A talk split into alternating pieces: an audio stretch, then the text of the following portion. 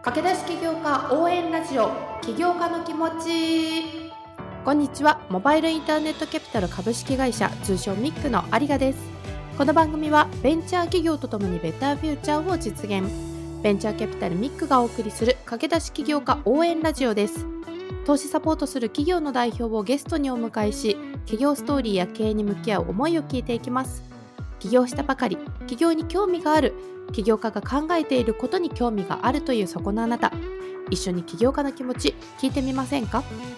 今週はそんな起業家に寄り添う弊社キャピタリストの元木を迎えてお送りしていきます。それでは起業家の気持ちスタートです。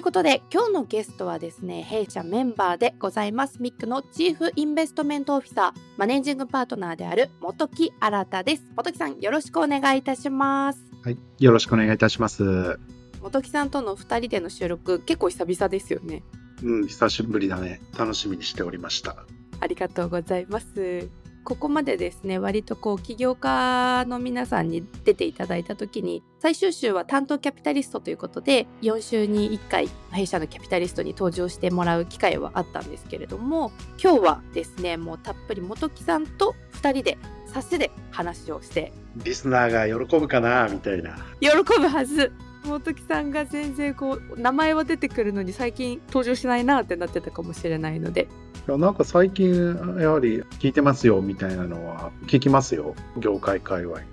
あ嬉しい。本当ですか。ありがとうございます。まあ、実はですねこう本木さんと2人で話す機会がなかなかなかった中新企画としてミックの YouTube もスタートをしておりましてちょっと今日は私たち始めました。この公式ミックの YouTube なんかにも触れながら話をしていければと思うのでよろしくお願いします。はいお願いしますはい。ということで今日ですねちょっと早速1つ目のトピックとしてこのミックの YouTube スタートしました。話なんですけどまず1本目が弊社キャピタリスト稲垣さん。そして2本目が同じく弊社キャピタリストメオさん。にそれぞれ出ていただいてるんですが YouTube はご覧いただけました？もちろん見ましたしチャンネル登録もさせていただいて。ありがとうございます。皆さんよろしくお願いしますって感じですよね私自分の人生の中で YouTube のチャンネル登録お願いしますっていう日が来るとは思わなかったって思いながらやってたんですけど。これあのもともと事の発端は本木さんと話しててちょっと試しに YouTube やってみようかみたいなところがスタートだったんですよね。そうだね。うんポッドキャストでは投資先の起業家さんを主に紹介させていただいていてもうちょっとこうミックらしさだったりとかミックのキャピタリストが話をできる場所を別で作れないかっていうことでちょっとお試しで YouTube をスタートしてみたんですけれども実際この稲垣さんとか宮尾さんとか弊社キャピタリストが話しているのをこう YouTube ご覧になってみて率直な感想を聞いてみたいなと思うんですが。ちょっと恥ずかしい感じはあるけどある意味でキャピタリストの考えっていうのをまともに聞く機会ってそんなにファーム内でもないんだよね。だから思いは共にするみたいなのは当然あってそうだよねみたいなのあるんだけどそれぞれの自分の言葉で思いを伝えるみたいなのってそんなにないんですよ。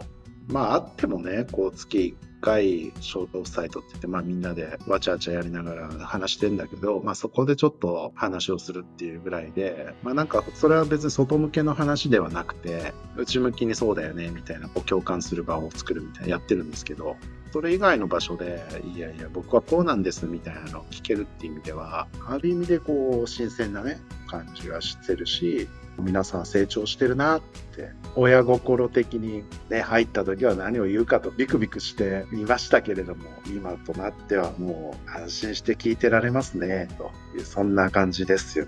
そうですよね。こう例えばランチしながらとか飲みながらとか話す機会はあったとしても対外的に話すってなるとやっぱりまた皆さん言葉選びも意識されると思いますし一定の緊張感がやっぱりある中でもうこれがずっとログとして残るっていうのをやっぱ皆さん意識されて話をされていたのでそこはまた社内でちょっとこう雑談とかワンワンで話すのとは違う緊張感があったんじゃないかなとまあ、そういう機会を作るっていう意味ではすごく取り組みとしては面白い取り組みかなというふうには思いますよね。またこう今回私の方からですね実は事前にテーマを設定させていただいてその中から各キャピタリストの方に、まあ、時間内で話せるということで2つか3つ自由にテーマを選んでいただいて話をしてるわけなんですけれども稲垣さんは VC 選びの視点資金調達のアプローチ事業計画のポイントっていうことでかなり起業家さんを意識してどういうふうにこう VC を選んでいただくかだったりとか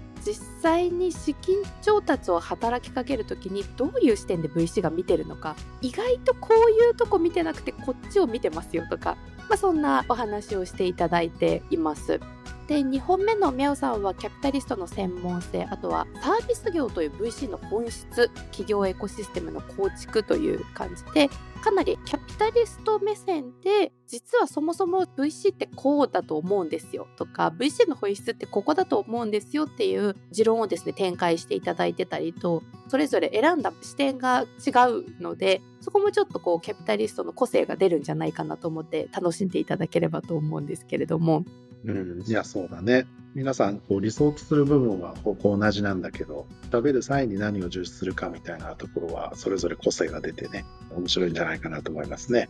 ありがとうございます。VC の気持ちということで題して YouTube スタートしておりますのでぜひですねチャンネル登録していただいてご覧いただければなと思いますので皆さんよろしくお願いいたします。VC の対外的スタートアップとの接点みたいな話を今の話とかで聞けると思うんだけど VC のファーム内での振る舞いみたいな聞くと結構リアルかもしれないね。組織だからどこも一緒なんじゃんみたいな感じでちょうど今日社内の意思決定する場が今日ちょうどあったんですけどそこに行くまでみんなヘロヘロになるわけですよ。スタートアップに投資をしたいという気持ちを持ってでいろんな人にいろんなこと言われて叩かれながらね。でいやそうじゃなくてそれでもこの会社はいいんだってこう主張しながらファーム内でも上げていくわけですよね。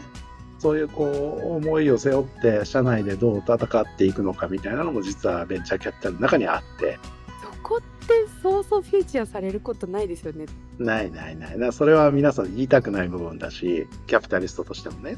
かっこいいキャピタリストでもいたいからね。そういうのもね、いや、どんな大変さがあるのかみたいなのをね、ある意味聞くと、キャピタリストの予備軍の方々のイメージ、早期みたいなところもね、できるとね、面白いかもしれないですね。キャピタリストの方って確かに一日を通してどういう内容をしているのかとか毎月どんな工程が発生するのかとかまずその業界に触れなかったイメージすらつかないですもんね。なのでね、だから大体そのイメージはスタートアップと話してね、方針決めて投資をするプロセスに入ったり、あとは一緒に伴走してね、あのバリューアップしたりってそんなイメージしかないと思うんですけど、実はその投資をするっていうところがすごくハードル高いので、実はそこ一番苦しかったりするわけですよね。キャピタリストの業務というちっちゃいその世界観で見るとね、まあそういうのも聞くといいと思いますよ。いやちょっとそれも聞いてみたいですね。皆さんがどこまで話してくれるか。それこそあの本木さんおっしゃったようにかっこいい部分っていうのより泥臭い部分になってくると思うので今年あの年内にもう2本皆さんに公開する予定ですのでぜひ楽しみにしていただければなと思うんですがそんなですね2本目特にミャオさんの YouTube の中でも出てきたこうサービス業という VC の本質っていうキーワードがあるんですけれども原点に帰ってそもそも確かにこう VC って何なんだろうどういう存在なんだろうっていうのは一度ちょっと本木さんにも意見を聞いてみたいなと思っていたんですね。ちょっと今日後半はこのそもそも VC ってっていうのを本木さんとお話ができればなと思うんですが最近読んだブログで大型 VC ファンドがもてはやされがちっていうのを読んだりしたんですけど本木さん肌感でこう今どう感じてらっしゃるかなって、まあ、そもそも VC と存在意義みたいなところちょっと伺いたいなと思うんですがいかがでしょうか？あの今質問を受けて大型ファンドにもてはやされる的な話からちょっと入っていくと考え方としてやはりスタートアップを大きくしたいっていう願望が強い。で大きなファンドサイズの方々に出資をいただくと高い評価になると。取れる株式のシェアは基本的には VC なのでマイノリティになるわけですと。まあ最初10%とか20%から入るわけですけど、で、大きいファンドが入ると1件あたりの金額大きいので、必ずファンドサイズに応じたバリエーション株価になるわけですよね。で、そうやってこう一つずつ階段上がっていくと、いずれはその大きくなるわけですよ。で、大きくなるそのステップが一個一個大きくなるっていうのは大型ファンドの特徴なんですよね。だから優先順位としてそこから入ってチャンスがあればそういうところからファイナンスしていくっていうことなんだけど必ずしもそれがいいわけじゃないよねっていう話も言ってるんだと思いますね。相性もあるし当然その自分の事業がどういうふうに仮説検証していくかっていうプロセスが必ず出てくるのでいきなり大きなお金持って仮説検証なんて普通考えたらできないわけですよ。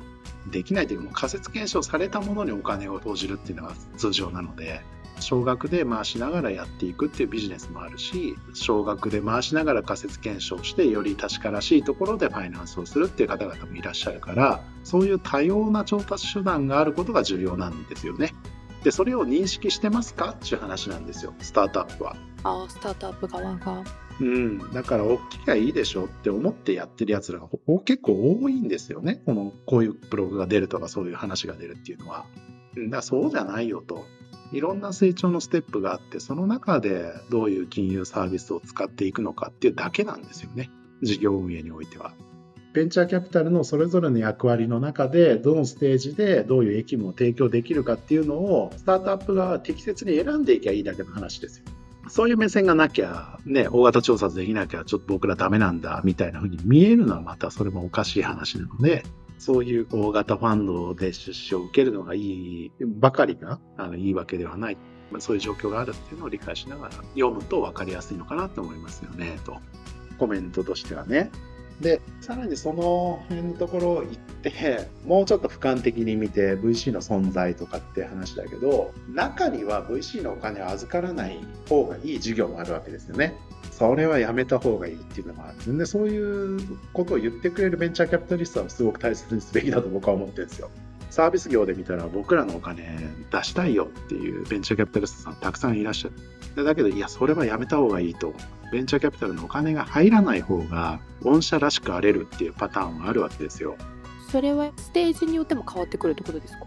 もちろんもちろん。今は入らない方がいい。このラウンドでは VC 入らない方がいいとかね。あるわけです。それはまあ時間軸の兼ね合いだったり、事業の意義というかね、あるわけですよね。なので、そういった意味で、ベンチャーキャピタルの存在意義って、お金出さなくていいことも、あの出さない方がいい領域もあるとかって考えていくと、やっぱり、ベンチャーキャピタルからお金を預かる領域っていうのは、ベンチャーキャピタルとしては産業を作るっていうのがすごい大きなテーマなんですよね。産業を作る側作るのをサポートする。VC とは何ですかというのは、いい銘柄探して投資をするっていうんじゃないぞと。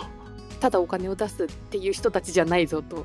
そうそうそう。ね、結構そういうのは多いんだけど、ただそれじゃなくて、やはり産業をどう作るかっていうところが大前提にあって、その中でどういうところでリスクを取って協力していくのかっていうのがベンチャーキャピタルのある意味存在であるし、そういう投資をしていかないといけないんだよっていうのが VC の存在なんですよね。だからそこちゃんと見極めて投資をしないと、やっぱりこれからはいけないなと思ってますと。なんでスタートアップでね、あの設立間もない会社とか、設立前の会社で、まあ、VC がすり寄ってくるわけです。そんな受けていいんですかっていう話も中にはあるし、いや、それはそこで入ると後々苦労するよっていうパターンもあったりするので、まあそういうキャピタリストをちゃんと捕まえながらね、産業づくりのサポートしてくれるベンチャーキャピタリストさんを探してっていうのが、スタートアップはやっぱあってほしいなと。ベンチャーキャピタルはやっぱり産業をどう作るかっていうところのお手伝いをする役割なので、そういうことを意図して動かないといけないよっていう、そういうことなんだよね。なんかこう一見するとどうしてもエンジェルだったりとかお金を出す側で出してもらう側だけでこう二分されがちですけど産業を作るっていう目線で見たら同じ目標に向かっていく、まあ、同士なわけでなんかそこの目線でお互いに話ができて価値観が合うとお金を出す出してもらうだけじゃなくてきっとそのその先の社会貢献だったりとかどう人類の進歩に貢献していくかっていうところに一緒に取り込める長い目で見たパートナーになっていけるんだろうなって思いますね。その通りです。産業を作るっていうところは、まあ、僕らのビジョンでも言ってますけどやはりね人類の進歩にどうやってキャピタリストとして貢献していくのかっていうのを真面目に口に出して言ってで産業づくりしていこうねというところが一つちゃんと一本線が通ってればね投資としてもこうリスペクトできるアングルになってくるんじゃないかなと思うんですよね。それこそ元木さんをもし落とすとしたらうちはこういう産業を新しく作りたいんですっていう熱い思いを起業家さんがアピールするとアンテナに引っかかりやすいそうだねそれは協力するとじゃあどういう形だったら実際に僕らのお金を預けられるのかっていうそこら辺の議論に入っていけるかなっていう感じがしますね。そこの議論がちょっとぜひ本木さんとしたいっていうことで直接それこそツイッターの DM とかでも本木さん受け付けているのでぜひぜひご連絡皆さんいただければと思います。引き続きミックの方でもですねそういった受付はしてるんですけれども本木さん結構 X の方はい使ってらっしゃるのでぜひそういった SNS 側からフランクにカジュアルにご連絡いただくのも弊社としては大歓迎ですぜひ皆さん直接ご連絡いただければと思いますなんか久々でいろいろ話したいなって思ったらあっという間に時間が経ってしまったんですけど年内もう1回ぐらいはですねちょっと本木さんと話したいなと思っててここの産業を作るっていうところのなんかディスカッション他のキャピタリストそれこそ他のファームのキャピタリストの方とかとディスカッションするのも今面白そうだなってめっちゃ思いつきで話をしてますけど思ったのでなんかちょっとそういう機会も作ってみたりしたいなって。みんなマウント取り始めるからめんどくさくなるかも。それでお互いの個性がはっきり分かるのであればまあまああじゃあこっちのファームに相談しようかなとかってなってくださればいいですけど まあちょっと他のファームの皆さんとの連携もおいおい考えていきたいなと思いますが引き続き YouTube と Podcast と更新していきますので皆さんぜひ楽しみにしていただければなと思います。ということで、本日のゲストはですね、ミックチーフインベストメントオフィサーマネージングパートナーである元木新を迎えてお届けいたしました。元木さん、改めてありがとうございました。はい、ありがとうございました。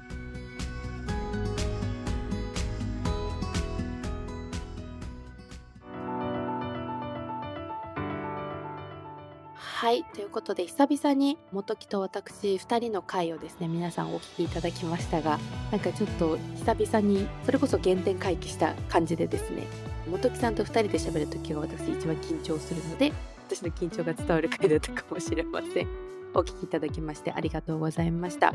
お話しさせていただいた通り YouTube をですね今年から始めております。まだ本当に探り探りでそれぞれのキャピタリスト今回ちょっとご紹介できるのが年内4人なんですけれども4人それぞれ、まあ、15分から20分という短い時間ではありますがそれぞれのこう個性が伝わるようにですねテーマを絞らせていただきましてキャピタリストの考えだったりとかっていうのをですねテーマに沿って話をさせていただいております。ちょっとそれをですね本木さんが聞いているっていうのも多分私以上にキャピタリストが緊張しているんじゃないかなと思うんですけれども、まあ、ちょっとそういった新しい試みについてもお話をさせていただいているのでぜひ VC の気持ちで検索していただくと YouTube 出てまいりますのでこちらもチャンネル登録してご視聴いただけると嬉しいなと思います。今回後半ですねそもそも VC ってっていうところちょっとお話をさせていただいたんですけれども実はこう本木さんが Twitter でつぶやいている中でこう、まあ、ちょっと言葉は違うんですけども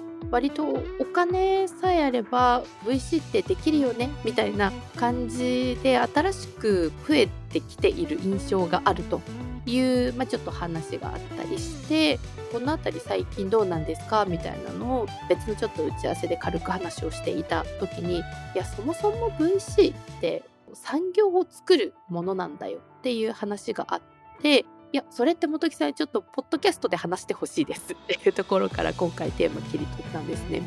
私もこのベンチャーキャピタルの業界長くないのでちょっと本当に知識がまだまだ追いついてない部分があるんですけれども入り口としてどうしてもこうお金を出してサポートしてくれる機関みたいに思ってたんですがやっぱりミックの中にいる中でこうポッドキャストとかで通じて勉強させていただく中でただやっぱそこだけじゃなくてどう新しい産業を作り出していく存在であるのかでそれをしっかりと伝えていかなきゃいけないっていうこのキャピタルリストたちの思いをすごく感じるんですね。そこをなんかこう愚直にやってるっていうのがやっぱミックだなと思っていてでそこをどうこう社会にちゃんとこう伝えていくのかっていうのがこの番組の意義でもあるので今回改めてそこのテーマを本木さんと取り上げられたのは良かったなと思うんですが一方でちょっとあまりにも今日時間が短くてもうちょっとちょっと深掘りしたいところとか聞きたいところが聞ききれなかったので今年年内ちょっと振り返った振り返り会を最後元木さんと話をしようと思ってるんですけれども、